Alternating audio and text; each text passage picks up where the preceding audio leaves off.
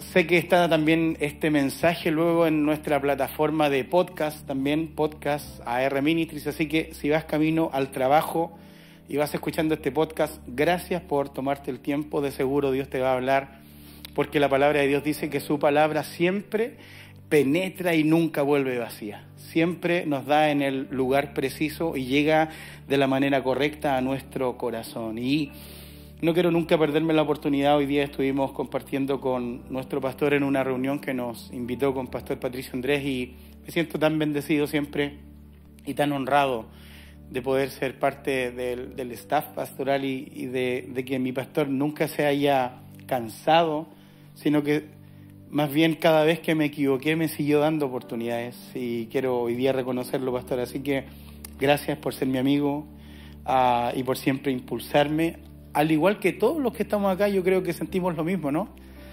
Así que gracias, mi paz, pastorita también. Y bueno, vamos al mensaje. sí, es una buena instancia también para que pongas tu celular en silencio, por favor. Así que hazlo inmediatamente antes de un gran fail en nuestro encuentro, ¿no? Así que acompáñame a el libro de Eclesiastés, capítulo 3 Versículo 1, voy a leer solamente el texto 1, pero el cuerpo A, la parte A del texto, un texto sumamente conocido. Eclesiastés capítulo 3, versículo 1, la NBB dice, para todo hay un tiempo oportuno. Para todo hay un tiempo oportuno. Ese es el texto que quiero leer hoy día para, para comenzar y el nombre del mensaje que Dios puso en mi corazón se llama El tiempo donde todo comienza. ¿Cómo se llama? El tiempo donde todo, todo comienza. Y si nos ponemos a leer el texto de Eclesiastés completo, familia, nos vamos a dar cuenta que habla de una panorámica gigante de, de que existe tiempo para todo. Y mm, e, es súper especial la versión porque dice que hay tiempo para reír, tiempo para llorar, tiempo para agradecer. Versiones antiguas dicen tiempo para rasgar vestiduras, tiempo para celebrar. Y particularmente eh, es un texto que, que hoy por hoy lo podemos disfrutar de una manera increíble, pero antiguamente era sumamente difícil entender o comprender que hay tiempo para todo. La verdad es que eh, antiguamente era como, como que no podíamos o no, no en nuestra cabeza que podíamos dedicar un tiempo para cada una de las cosas. Y la palabra de Dios nos habla de que hay tiempos de dolor, tiempo de alegría, tiempo de enfermedad, tiempo de tristeza, tiempo de gozo, de vida, incluso tiempo de muerte. Pero lo quiero linkear simplemente con esto porque antiguamente cuando el cristiano iba como tal al cine, lo que se decía era que el Espíritu Santo se quedaba de fuera de la sala del cine porque no entraba al cine a ver películas. ¿Me van siguiendo, no? Eh, eh, y, y, era una creencia, algo que existía. ¿Por qué? Porque se, se era, era más bien no, no, o sea, no estábamos aptos nosotros para poder practicar un deporte, para poder tener una, una un, hobby o poder practicar música o alegría o celebrar, sino que más bien evangelio tenía que ver con alguien amurrado, serio, eh, casi como, como, como una momia, ¿no? ¿Me van siguiendo, no? ¿Conocieron alguna vez a alguien así? Ok, ya, no, no, no es necesario nombre, ¿ya? eh, pero, pero me encanta porque cuando la Biblia me habla de que hay tiempo para todo, literalmente yo lo quiero linkear hoy día a través de esta ilustración que tiene que ver con la introducción del mensaje como las estaciones del metro. ¿Alguien ha viajado en metro? Me acuerdo particularmente que cuando Mateito era pequeño, eh, nosotros lo llevábamos a dar vueltas en el metro y, no teníamos que ir a ningún lado, pero particularmente nos subíamos al metro en una estación y llegábamos al otro lado de Santiago con solamente la idea de que el niño estuviera en metro y disfrutara el metro. ¿Alguien más lo ha hecho? ¿Sí? Por, por... No, todos se, se trasladan, ok. Eh, entonces Mateito decía, esten, esten, esten, y era el tren. Pero lo que me llamaba la atención es que, ¿cómo es posible de que una estación cambie tanto de otra estación. Me van siguiendo, ¿no? Impresionantemente, es como le pego muy poco a las líneas del metro o las del tren, pero Baquedano como tal, que es un lugar de combinación, es muy distinto a la que va a la Plaza de Maipú, muy distinto a la que va a, Escuela Militar y muy distinta a la que va a la Plaza de Puente Alto. ¿Alguien dice amén? Pero vamos en el mismo carril, voy en el mismo hilo conductor, voy en el mismo vagón del metro, pero simplemente el hecho de avanzar, de trasladarme, me voy metiendo o voy yendo a distintas estaciones, distintas temporadas. Y simplemente lo quiero linkear porque es como las temporadas de nuestra vida. Hay veces en donde guardas en tu armario o en el closet la ropa de invierno porque no es necesaria para la temporada que me toca vivir y hay otro momento en donde debo sacarla y debo guardarla de verano y comenzar a ocupar la ropa de invierno porque es el tiempo de comenzar a usar esa ropa. Me van siguiendo, ¿verdad? Pero nunca desechamos la ropa, sino que más bien sabemos que en algún momento vamos a necesitar esa prenda. ¿Alguien dice amén? Pero es, muy, muy extraño esto porque si somos capaces de guardar ropa que tiene que ver con una temporada, otoño, verano, invierno, primavera, ¿Por qué no somos capaces de atesorar en nuestro corazón que vamos a vivir temporadas distintas para las cuales yo tengo que estar preparado? ¿Alguien me va siguiendo?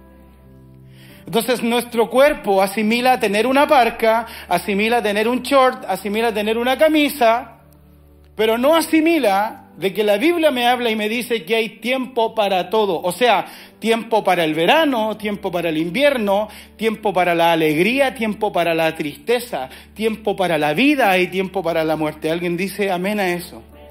Y en esas cosas es como que nosotros vamos divagando y nos enfrentamos literalmente a momentos difíciles, situaciones terribles de dolor, situaciones en las que tú y yo creímos o consideramos que nunca íbamos a vivir en nuestra vida.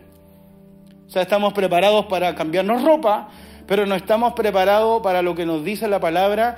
En el libro de Eclesiastés capítulo 3, versículo 1 dice, para todo hay un tiempo oportuno. Puedes mirar al que está a tu costado y decirle, para todo hay un tiempo.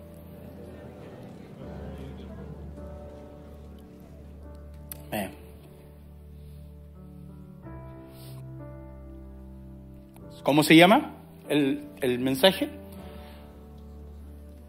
Se llama el tiempo donde todo comienza.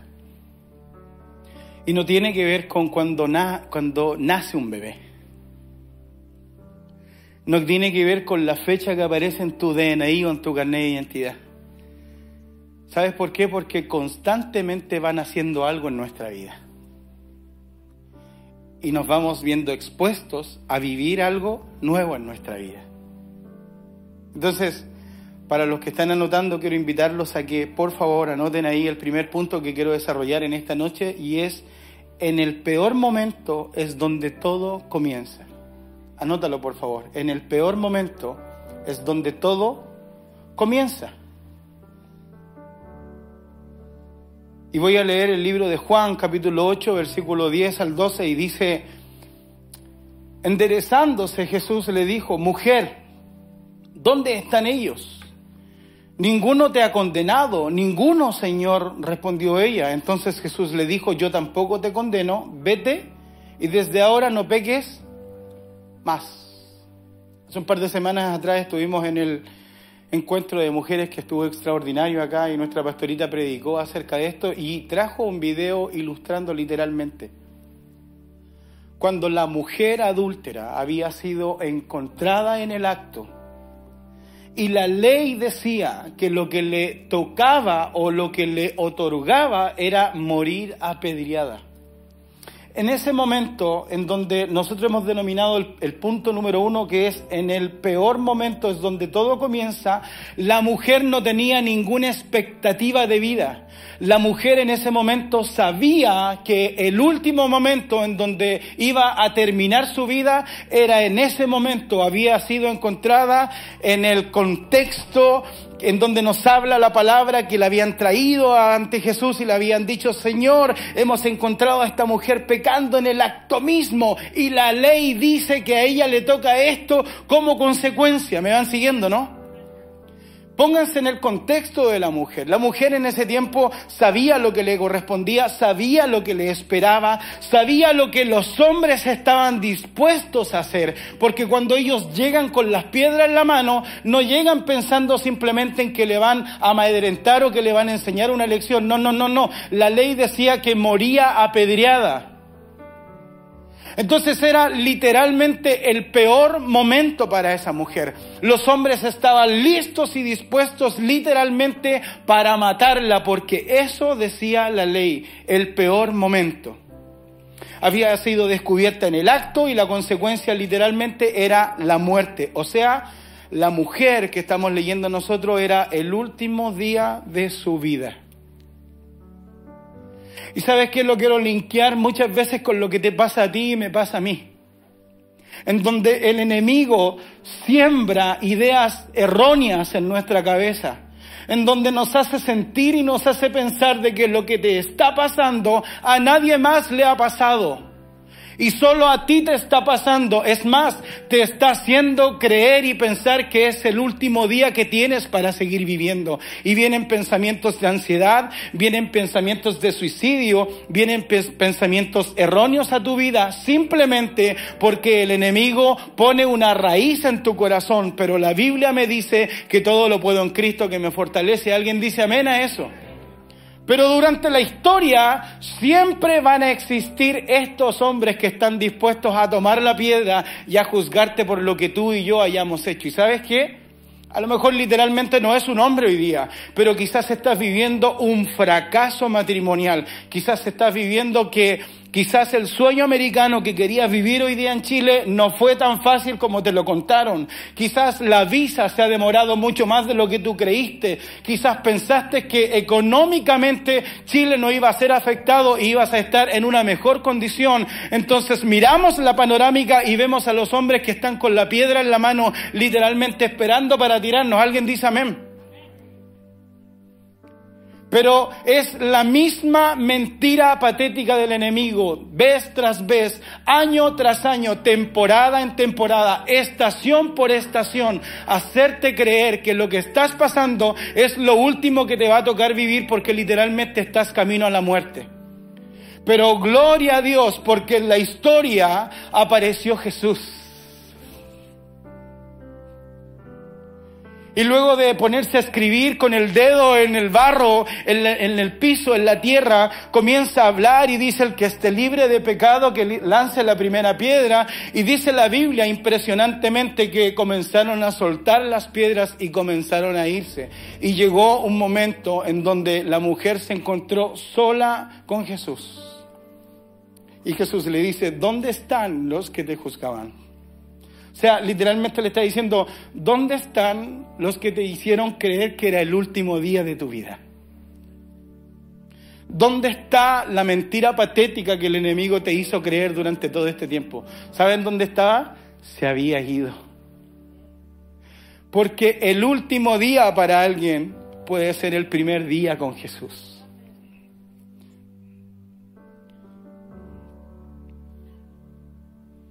Te quiero leer otra historia. Lucas capítulo 23, versículo 41 al 43. El, el, el, ladrón en la cruz. Nosotros sí merecemos el castigo, le decía el ladrón a Jesús, porque hemos sido muy malos. Pero este hombre, hablando el ladrón, no ha hecho nada malo para merecerlo. Luego le dijo a Jesús, el ladrón, Jesús, no te olvides de mí cuando comiences a reinar. Versículo 43, Jesús le dijo, te aseguro que hoy estarás conmigo en el paraíso. Wow. El punto es, en el peor momento es donde todo comienza. ¿Pueden entrar un poco en la mente y en el corazón del ladrón en la cruz? ¿Cuáles eran las expectativas de él para esa noche? ¿Se estaba programando que iba a comer al otro día? ¿Saben a lo que él estaba condenado? Era que ese era el último día de su vida. Pero en el peor momento es donde Jesús tiene la última palabra. Es donde Dios llega con su brazo lleno de amor a rescatarnos, a salvarnos, a redimirnos, a perdonarnos. Y pasó de estar crucificado en la cruz como un ladrón a ser justificado por Jesús y hoy día está en el cielo. Entonces, ¿cuál era la falta? Muerte. Había sido encontrado en el robo. ¿Cuál era la consecuencia? Que era su último día. Pero quiero simplemente linkearlo y hacerte pensar. El Espíritu Santo creo con todo mi corazón que está escudriñando tu corazón y te está haciendo pensar y decir, no es lo último. Es solo una temporada que estás viviendo, no es lo que te va a tocar vivir para siempre. Sí, pastor, pero es que usted no tiene idea de lo que me ha costado. Pero es una temporada, aguanta un poquito más. En el peor momento puede ser cuando todo comienza en tu vida y Dios se va a manifestar en tu vida y vas a hacer un milagro extraordinario. Mi matrimonio ya no tiene vuelta atrás, espera un momento. Mis finanzas ya no dan más, espera un momento, espera un momento. Cree en Dios, el peor momento es donde todo comienza. ¿Alguien dice amén a eso? Punto número dos, para los que siguen anotando, por favor. No digas no puedo, mejor di cómo puedo.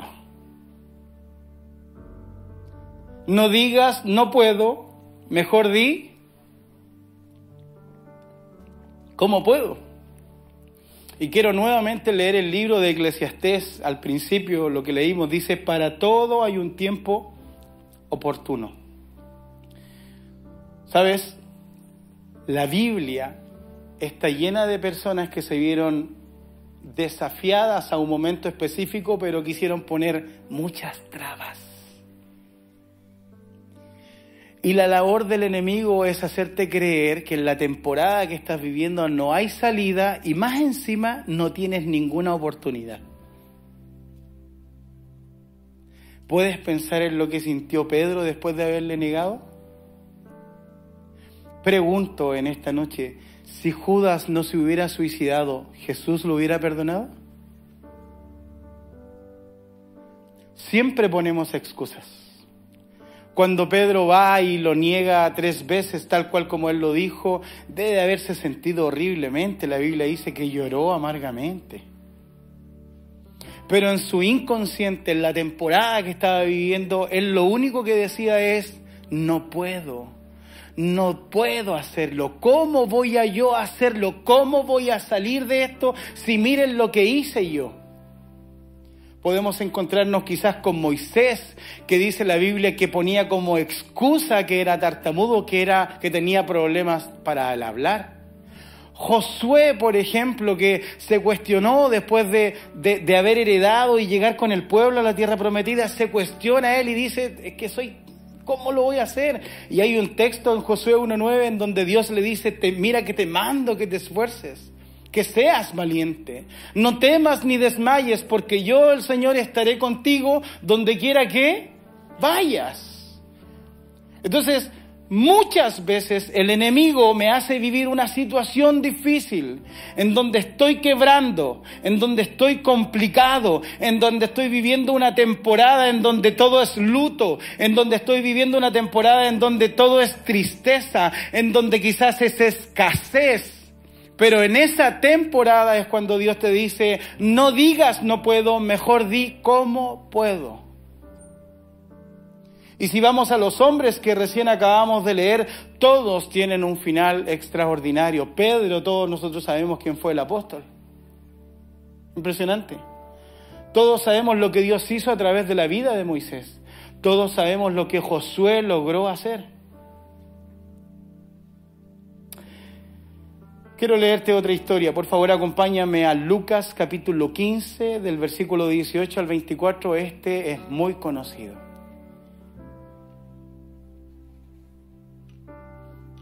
Dice, volveré a casa y le diré a mi padre, papá, he pecado contra el cielo y contra ti. Ya no merezco que digan que soy tu hijo. trátame como a uno de tus jornaleros. Así que viajó de regreso a la casa de su padre y cuando todavía estaba lejos, su padre lo vio y sintió compasión por él. Salió corriendo a encontrarlo, lo abrazó y lo besó. Versículo 21. El joven le dijo, papá, he pecado contra el cielo y contra ti y ya no merezco que digan que soy tu hijo. 22. Pero el padre ordenó a sus sirvientes, pronto traigan la mejor ropa y vístanlo y pónganle un anillo en su dedo y sandalias en sus pies y que maten el becerro más gordo para hacer una fiesta. ¿Cuántos dicen amén? Porque este hijo mío estaba muerto, pero ha vuelto a vivir, se había perdido y lo hemos encontrado y comenzaron la fiesta. ¿Saben? En el último texto, el 24, habla literalmente de temporadas. Escuchen esto. Dice, porque este hijo mío estaba muerto una temporada, luego dice, pero ha vuelto a vivir otra temporada. Otra temporada se había perdido. Y otra temporada y lo hemos encontrado. ¿En qué temporada te encuentras hoy día? ¿Cuál es el tiempo en el que te encuentras? ¿Muerto? ¿Vivo? ¿Perdido o encontrado? ¿Sabes lo impresionante del hijo pródigo? Es que en algún momento se mareó y vivió no sabiendo qué hacer. Simplemente diciendo, esta es la vida que me tocó vivir, este es el último día, ya no hay vuelta atrás, lo tengo que aceptar, tengo que vivir de esta manera, debe haberlo vivido así. Haber estado bloqueado literalmente. Pero en algún momento entendió el punto número dos, que es no digas no puedo, mejor di cómo puedo. Y la Biblia dice, me levantaré e iré con mi Padre. Tuvo una reacción, tuvo una consecuencia en su corazón y dijo, ya no me resigno más a esto, sino que ahora me pongo en pie y voy a ir decidido donde mi Padre y le voy a decir lo que le tengo que decir. Y el Padre fue movido a misericordia y todos nosotros sabemos lo que dice la palabra de Dios. ¿Cuántos dicen amén? Pasó de muerte a vida. Pasó de escasez a abundancia. Pasó de estar perdido a estar encontrado. Y la Biblia me dice acá en el texto 22, dice que el Padre le ordenó a sus sirvientes que trajeran la mejor ropa. O sea, le devolvió la identidad, le devolvió la temporada de verano. ¿Alguien me va siguiendo? Luego de eso le dice, y vístanlo y pónganle anillo en su dedo, le dio autoridad y sandalia en sus pies. Ya no era más esclavo, sino que más bien ahora era hijo de Dios. ¿Saben por qué? porque el tiempo donde todo comienza puede ser hoy día, el tiempo donde todo comienza puede ser ayer, el tiempo donde todo comienza puede ser mañana, pero el enemigo te hace creer que lo que estás viviendo es el último día de tu vida, pero la palabra de Dios me dice que en el peor momento es donde todo comienza para los hijos de Dios. ¿Alguien dice amén? Entonces nuestro pastor predicaba el fin de semana, perdón, Nico, Nico predicaba el fin de semana y nos hablaba de que eh, el, texto que ocupó fue extraordinario, en donde Jesús nos invita a ser parte de la Grey, a ser parte del, del, Evangelio, a ser parte de su iglesia, pero durante mucho tiempo se vendió un Evangelio popular en donde casi como que decíamos, ven a Cristo y todos tus problemas se van a acabar. ¿Alguien escuchó eso? Si vienes a Jesús nunca más vas a sufrir. Y la verdad es que esa publicidad de Antena 3 Directo no tiene nada que ver con la realidad, ¿no? ¿Cuántos han seguido teniendo problemas? ¿Cuántos se levantan y tienen que seguir pagando hoy día? Nos encantaría que, por supuesto, cuando cantamos y adoramos al Señor, ese momento nunca terminara, pero luego que dejas de cantar, la vida sigue. La promesa sí es que en la temporada que sea, Dios estará con nosotros. La promesa es que en el problema que estés viviendo, en la situación que estés viviendo, en el dolor que estés viviendo, en la alegría que estés viviendo, Dios estará con nosotros. Y sabes qué? Eso lejos es mejor que nada en este mundo. Entonces, el tiempo donde todo comienza, y quiero simplemente poder terminar este, este mensaje en esta noche con esta frase. Nadie se arrepiente de ser valiente. Nadie se arrepiente de ser valiente. Y lo quiero desarrollar de esta manera simplemente. El que no se atreve puede perder. Pero el que nunca se atreve pierde siempre. ¿Sabes lo que quiero decir con este juego de palabras? Simplemente es que hoy día es un día en donde la oportunidad de Dios está. De decirle al Señor con el corazón en la mano la situación que te toca estar viviendo. La preocupación como madre, la preocupación como padre lo que en nuestro matrimonio quizás guardamos en silencio y no somos capaces de contarle a nuestra esposita, porque qué vaya a pensar. O quizás que estés viviendo una situación media tormentosa y no quieres afectar al resto y te lo guardas y te lo, te lo haces tuyo propio y te quedas dormido en la noche pensando en la aflicción y no puedes descansar porque es algo que está constantemente en tu vida, en tu pensamiento, en tu, en tu corazón, en tus emociones y no es algo que te deja saludablemente seguir viviendo. Alguien me va siguiendo. Sabes, hoy es el día en donde nadie se puede arrepentir de ser valiente. Hoy día puede ser el día en donde todo puede comenzar nuevamente. Y yo he confiado 100% en lo que Pastor nos ha venido diciendo en estos mensajes que él ha predicado. Cinco meses quedan para terminar este año.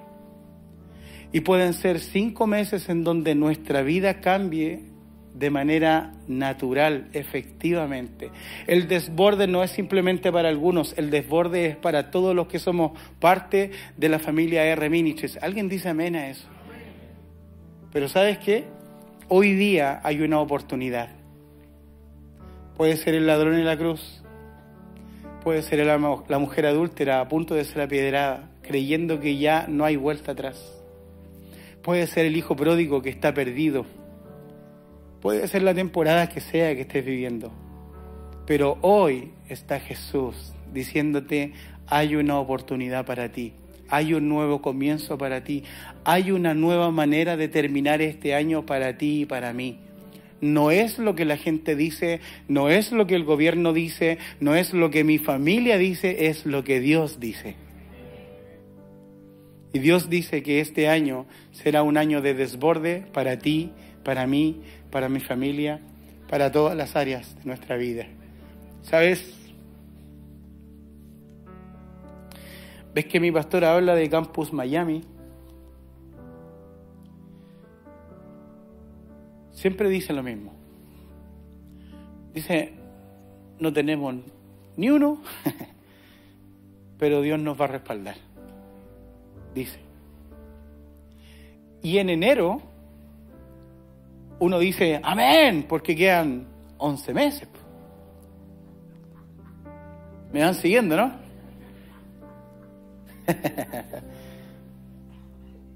Pero estamos a agosto y sigue diciendo lo mismo. Y mi amén, ya como que estoy expectante de lo que Dios va a hacer. Pero de una cosa estoy segura. Dios tiene un tiempo en donde todo comienza.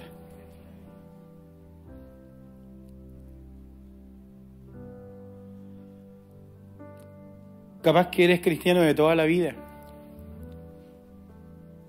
pero hay un nuevo tiempo para comenzar.